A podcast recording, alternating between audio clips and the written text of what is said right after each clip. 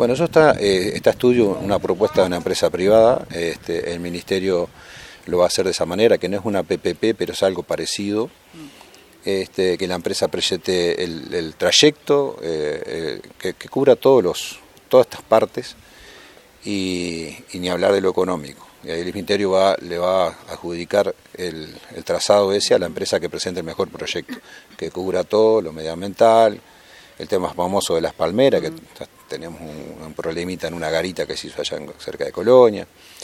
Este, eh, casos curiosos, ¿no? Este, pero sí, eso está encaminado y se va a hacer en este periodo.